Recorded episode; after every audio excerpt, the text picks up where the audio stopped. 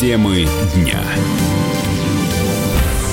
Продолжается прямой эфир. Радио «Комсомольская правда». В студии Михаил Антонов. Здравствуйте. В Абхазии назначили дату новых президентских выборов. Они пройдут 22 марта. Изначально день должны были определить завтра только, 13 января, но Центральный избирательный комитет Абхазии пошел на требования оппозиции ускорить этот процесс. Таким образом, оппозиция добилась своего. А вот до 22 марта закончились ли протесты, которые уже четвертый день происходят в Абхазии? Абхазии. Об этом политический обозреватель «Комсомольской правды» Владимир Варсобин с нами на прямой связи. Владимир, приветствую. Да, привет. Как раз сейчас хожу по президентскому дворцу, который занят э, восставшими. Ну, этот срок до 22 марта, это ведь срок для тех, кто здесь находится. То есть э, им придется, видимо, находиться здесь аж до марта. По крайней мере, часть э, оппозиционеров, в общем-то, на это настроены. А скажи, пожалуйста, а тебя свободно пропустили в президентский дворец, или ты представился все-таки, что ты журналист «Комсомольской правды», или туда свободный доступ абсолютно всем? За что я люблю Абхазию, здесь очень все демократично. А, и можно заходить в президентский дворец, здесь все, все спокойно, никто документов не проверяет. И, в общем-то, в этом смысле, в этом смысле, вот я тут, да, поддерживаю твои абхазские друзья. В этом смысле здесь очень свободно. Скажи мне, пожалуйста, Владимир, а мне вот просто интересно, ты говоришь, что они останутся там, в президентском дворце. А кто мешает сейчас этот президентский дворец освободить и 22 марта прийти и проголосовать не за Рауля Хаджимба, а за представителя оппозиции? Ох, если серьезно отвечать на этот глубокий вопрос, я скажу, что есть такая традиция в Абхазии. Э, меньшинство национальное, это русские, армяне, они всегда традиционно голосуют за действующего президента. А им до, до выборов э, будет, в общем-то, Ханжимба. И кроме того, если они освободят дворец, то у Ханжимба будет административный ресурс, а это здесь работает на ура.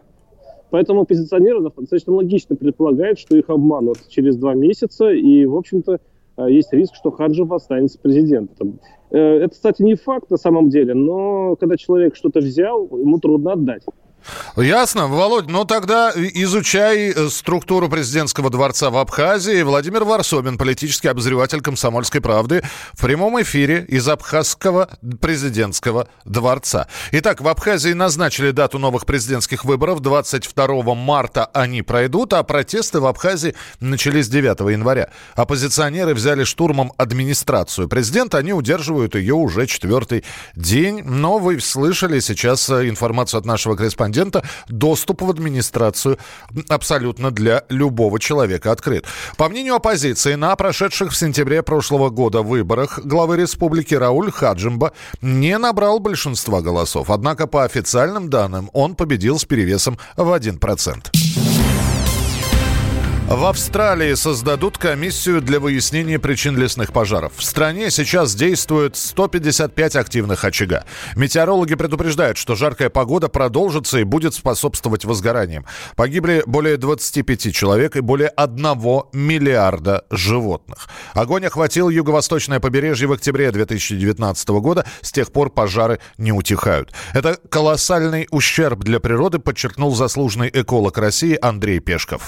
То, что касается вредительства антропогенного, которое мы наблюдаем в Австралии в чистом виде, это интродуцирование чуждых видов, которые разрушают экологическую систему. Это вырубка лесов, которые практически свели и пустыню сделали из многих районов Австралии. Это бездумная добыча полезных ископаемых, Одних верблюдов 3 миллиона, говорят, уже там пасется, которые там вообще не должны быть. Они отравляют воду и сжирают всю растительность. А растительность сжирают, значит, все сохнет. А раз сохнет, ну, 30% пожаров в Австралии – это поджоги. Ну, я полагаю, что до 70% это рукотворные пожары. Ущерб э, непоправимый.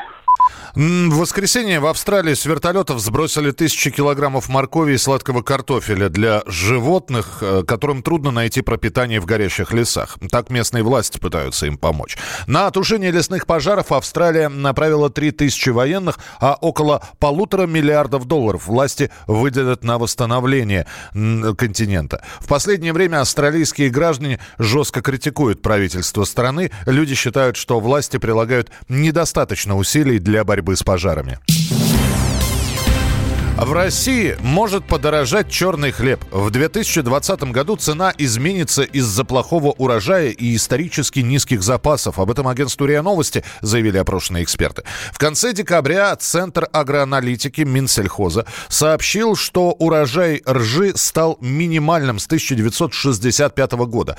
Так, по оценке Росстата, в прошлом году этот урожай составил 1 миллион 429 тысяч тонн. И теперь в ближайший месяц рост цены на рожь может составить 500-700 рублей за тонну. Беспокоиться не стоит. Повышение цен будет незначительным, говорит президент Российской гильдии пекарей и кондитеров Юрий Кацнельсон. У нас с хлебом в России все в порядке. И огромный ассортимент. Всегда есть хлеб по той цене, по которой может человек купить. Хлеб дорожает все время, как любой продукт. И в состав цены хлеба входят некоторые компоненты, которые тоже дорожают. Скажем, услуги естественных монополий. Вода, газ, электричество, услуги по аренде помещений, оборудование. Все дорожает очень небольшими темпами и вполне укладывается в пределах инфляции. Осенью эксперты проанализировали среднюю цену на хлеб в городах России. Лидером списка по самому дорогому хлебу стал Санкт-Петербург, а самые низкие цены оказались в Перми и Нижнем Новгороде. Около 5 миллионов туристов посетили Москву на новогодних праздниках. Как сообщил мэр столицы Сергей Собянин в интервью телеканалу «Россия-1», все гостиницы заполнены, в центре мест нет. Туристы приехали со всей страны, а также из Германии, Франции, Италии и Китая. Благодаря работе городских служб празднование прошло без каких-либо серьезных приключений, отметил Собянин. Чем удивляет столица и куда сходить до конца января, рассказала обозреватель «Комсомольской правды» Оксана Фомина. В Москве, как это ни странно, продолжаются новогодние праздники. Дело в том, что фестиваль путешествия в Рождество решением мэра столицы продлили до конца января. А это значит, что множество площадок как в центре, так и в округах столицы будут работать еще вот две недели. Декорации красивые, мастер-классы, концерты, звезд и фольклорных коллективов ждут гостей на этих площадках. Кроме того, в Сокольниках э, работает фестиваль волшебных китайских фонарей. Совершенно потрясающий потрясающие события. Именно когда спускаются сумерки на столицу, там особенно красиво. На выставке можно увидеть около 40 различных фигур, конструкций. Все они сделаны из жесткого каркаса и покрыты шелком. И подсвечены иллюминацией. Совершенно потрясающее зрелище. Каждый час на этом фестивале начинается шоу. Можно посмотреть выступления циркачей и послушать китайскую народную музыку. Ну и, конечно, для тех, кто любит ходить по выставкам, напоминаю, что в Новой Третьяковской галерее на Крымском валу проходит до 16 февраля выставка Василия Поленова. В 2019 году Москва была признана лучшим городом для туризма по версии World Travel Awards. А в пресс-службе столичного комитета по туризму сообщили, что около 13 миллионов человек посетили российскую столицу 10 лет назад, в 2010, и порядка 23,5 миллионов в 2018 году. По итогам прошлого года власти ожидали рекордного туристического потока в 25 миллионов миллионов человек, а с учетом краткосрочных экскурсий 40 миллионов человек. Я ни разу за морем не был, сердце тешит привычная мысль. Там такое же синее небо и такая же сложная жизнь. Может, там веселей и богаче Ярче краски и лето теплей. Только так же от боли там плачут Так же в муках рожают детей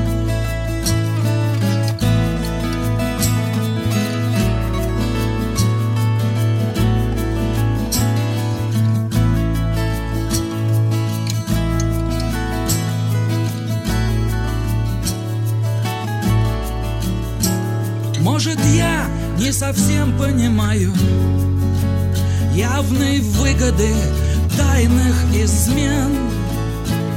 От чего-то я чаще теряю Ничего не имея взамен.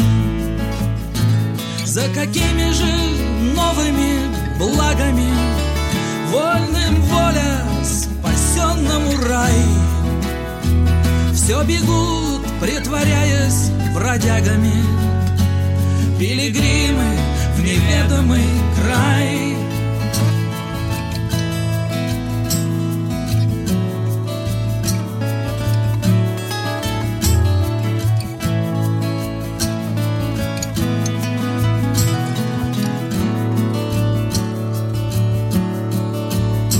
Что задумано, сделано, пройдено Бросишь все, ни о чем не скорбя.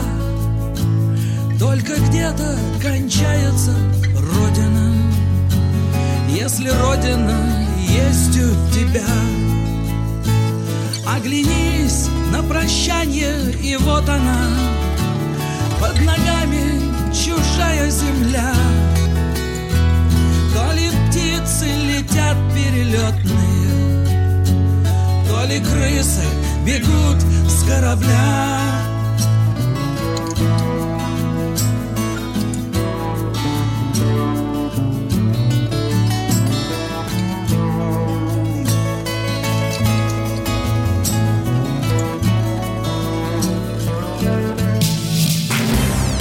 Темы дня. Всем привет! Меня зовут Александр Тагиров, и я автор подкаста «Инспектор гаджетов». Все самое интересное из мира технологий, мобильных устройств и всевозможных умных приблуд, которые неоспоримо приближают наше будущее. Ищите мои подкасты на всех популярных платформах, подписывайтесь, ставьте лайки и оставляйте комментарии. А если у вас есть для меня интересные темы или вопросы, пишите на подкаст собака.phkp.ru. Всем хай-тек пока и да пребудут с вами технологии.